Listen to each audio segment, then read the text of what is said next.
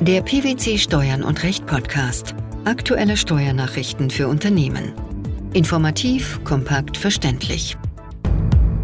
Herzlich willkommen zur 321. Ausgabe unseres Steuern und Recht Podcasts, den PwC Steuernachrichten zum Hören. In dieser Ausgabe beschäftigen wir uns mit folgenden Themen. Steuerbefreiung innergemeinschaftlicher Lieferungen bei verspäteter Abgabe der zusammenfassenden Meldung. Referentenentwurf zur Funktionsverlagerungsverordnung. Gewerbesteuerliche Hinzurechnung von Mieten für Messestandflächen. Am 20. Mai 2022 hat das Bundesfinanzministerium das bereits länger erwartete Schreiben für den Fall der Steuerbefreiung innergemeinschaftlicher Lieferungen bei verspäteter Abgabe der sogenannten zusammenfassenden Meldung veröffentlicht. Erwartungsgemäß lässt sich in diesen und anderen Fällen die Steuerbefreiung rückwirkend heilen. Dies schützt jedoch nicht unbedingt vor der Verhängung eines Bußgelds. Welchen Hintergrund hat das Schreiben? Mit Wirkung vom 1. Januar 2020 wurden die Voraussetzungen für die Steuerbefreiungen innergemeinschaftlicher Lieferungen im Zuge der sogenannten Quick Fixes ergänzt. Einer Steuerbefreiung steht es nach den einschlägigen Regelungen des Umsatzsteuergesetzes seither entgegen, wenn der Unternehmer seine Pflicht zur Abgabe der zusammenfassenden Meldung gemäß 18a Umsatzsteuergesetz nicht nachgekommen ist oder soweit er diese im Hinblick auf die jeweilige Lieferung unrichtig oder unvollständig abgegeben hat. 18a Absatz 10 bleibt unberührt. Ungeklärt, auch durch ein BMF-Schreiben vom 9. Oktober 2020, blieb die Frage, was im Fall einer verspäteten Abgabe der zusammenfassenden Meldung gelten soll. Auch der Verweis auf 18a Absatz 10 Umsatzsteuergesetz, wonach der Unternehmer eine nachträglich als unrichtig oder unvollständig erkannte zusammenfassende Meldung binnen eines Monats zu berichtigen hat, brachte hier keine Klarheit, sondern warf eher die Frage auf, ob etwa die Möglichkeit, die Voraussetzungen der Steuerbefreiung nachträglich herbeizuführen, zeitlich beschränkt sei. Nun hat das Bundesministerium der Finanzen sich ausdrücklich auch zum Fall der verspäteten Abgabe der zusammenfassenden Meldung geäußert. Mit welchen Folgen? Wenn eine nicht fristgerecht abgegebene zusammenfassende Meldung erstmalig für den betreffenden Meldezeitraum richtig und vollständig abgegeben wird, liegen in diesem Zeitpunkt erstmals die materiell-rechtlichen Voraussetzungen für die Steuerbefreiung vor. Bei Vorliegen der weiteren Voraussetzungen sei die Steuerbefreiung zu gewähren.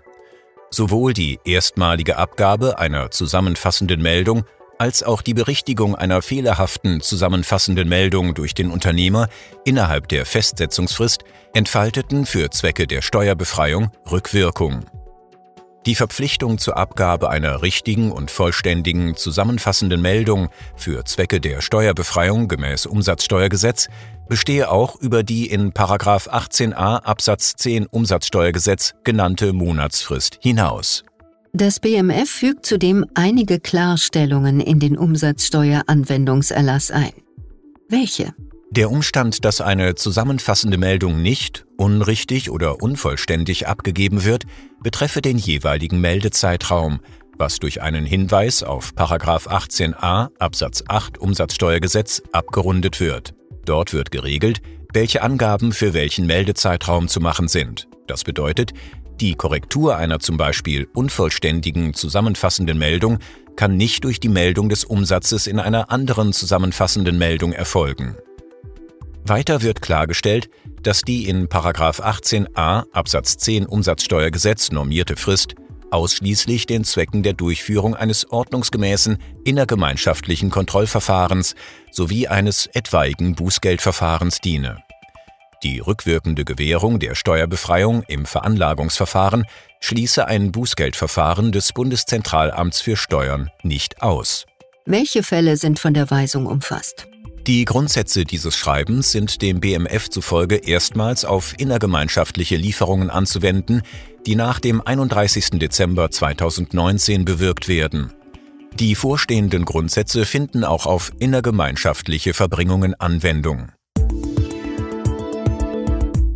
Um ein Schreiben des Bundesfinanzministeriums geht es auch in unserem zweiten Beitrag. Mit Datum vom 5. Juli 2022 hat das Ministerium die Verordnung zur Anwendung des Fremdvergleichsgrundsatzes nach 1 Absatz 1 Außensteuergesetz in Fällen grenzüberschreitender Funktionsverlagerungen veröffentlicht. Warum war dies notwendig? Mit dem Gesetz zur Modernisierung der Entlastung von Abzugsteuern und der Bescheinigung der Kapitalertragssteuer wurden die Regelungen zum Fremdvergleichsgrundsatz an die aktuellen OECD-Verrechnungspreisleitlinien angepasst und neu strukturiert. In diesem Zusammenhang wurden die Bestimmungen zur Funktionsverlagerung konkretisiert und in einen neuen Paragraph 1 Absatz 3b Außensteuergesetz überführt. Regelungen zum Transferpaket aus der bisherigen Funktionsverlagerungsverordnung werden nun im Gesetz definiert. Dadurch verweisen die entsprechenden Regelungen der bisherigen Funktionsverlagerungsverordnung nicht mehr auf die aktuelle Fassung des Gesetzes und wurden dort durch die Aufnahme ins Gesetz obsolet. Nach 1 Absatz 6 Außensteuergesetz wird das BMF ermächtigt, eine Rechtsverordnung mit Zustimmung des Bundesrates zu erlassen, in der die Einzelheiten zur einheitlichen Anwendung des Fremdvergleichsgrundsatzes im Sinne des Außensteuergesetzes geregelt werden. Die Rechtsverordnung ist für die rechtssichere Anwendung des Fremdvergleichsgrundsatzes auf Funktionsverlagerungen maßgeblich. Welche Änderungen sind vorgesehen? Die seit 2008 existierende Funktionsverlagerungsverordnung soll mit Blick auf die oben angesprochenen gesetzlichen Anpassungen nun aktualisiert werden. In diesem Zusammenhang sollen auch Unklarheiten und Anwendungsprobleme der bisherigen Fassung beseitigt werden. In dem Gesetzentwurf wird unter anderem klargestellt, dass die Regelungen zur Funktionsverlagerung auch auf Vorgänge zwischen einem Unternehmen und seiner Betriebsstätte im Sinne des 1 Absatz 5 Satz 1 Außensteuergesetz anwendbar sind. Wie wirkt die beabsichtigte Anwendungsvorschrift? Die neue Verordnung soll auf alle vollendeten Funktionsverlagerungen in Veranlagungszeiträumen Anwendung finden, die nach dem 31. Dezember 2021 beginnen. Auf davor vollendete Funktionsverlagerungen findet die Verordnung in der zuvor geltenden Fassung Anwendung. Damit richtet sich die Verordnung nach der Neufassung des Paragraph 1 des Außensteuergesetzes durch das Abzugsteuerentlastungsmodernisierungsgesetz vom 2. Juni 2021. Entgelte für Messestandflächen, die ein Unternehmen zu Ausstellungszwecken anmietet, unterliegen nur dann der gewerbesteuerlichen Hinzurechnung, wenn die Messestandfläche bei unterstelltem Eigentum des ausstellenden Unternehmens zu dessen Anlagevermögen gehören würde. Dies hat der Bundesfinanzhof in einem aktuellen Beschluss entschieden. Welche Regelung liegt dem Urteil zugrunde?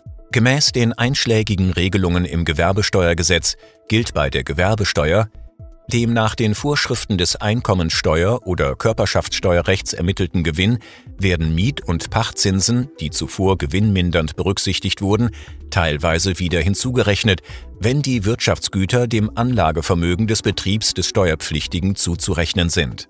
Wie gestaltete sich der Streitfall? Die Klägerin ist eine GmbH, deren Gegenstand die Entwicklung, Herstellung und der Vertrieb von Maschinen ist.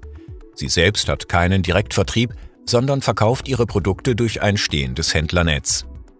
In den Streitjahren mietete die Klägerin wiederholt auf bestimmten turnusmäßig stattfindenden Messen Ausstellungsflächen und Räumlichkeiten an, um ihre Produkte dort zu präsentieren.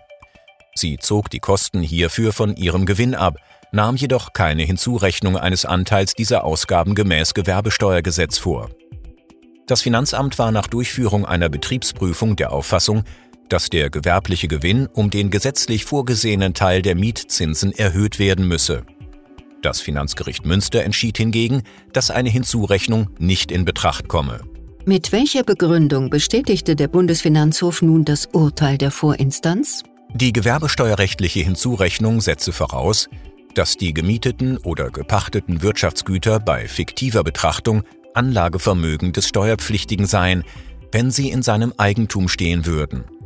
Für die Zugehörigkeit zum Anlagevermögen komme es darauf an, ob der Geschäftszweck des betreffenden Unternehmens und auch die speziellen betrieblichen Verhältnisse, wie zum Beispiel die Bedeutung der Messepräsenz innerhalb des von dem Unternehmen praktizierten Vertriebssystems, das dauerhafte Vorhandensein einer entsprechenden Messestandfläche erfordere. Auf dieser Grundlage sei das Finanzgericht ohne Rechtsfehler zu dem Ergebnis gelangt, dass die Messestandflächen durch die vereinzelt kurzzeitige Anmietung unter Berücksichtigung des Geschäftsgegenstands und der speziellen betrieblichen Verhältnisse nicht dem fiktiven Anlagevermögen zuzuordnen seien. Die Steuerbefreiung innergemeinschaftlicher Lieferungen bei verspäteter Abgabe der zusammenfassenden Meldung, der Referentenentwurf zur Funktionsverlagerungsverordnung sowie die gewerbesteuerliche Hinzurechnung von Mieten für Messestandflächen.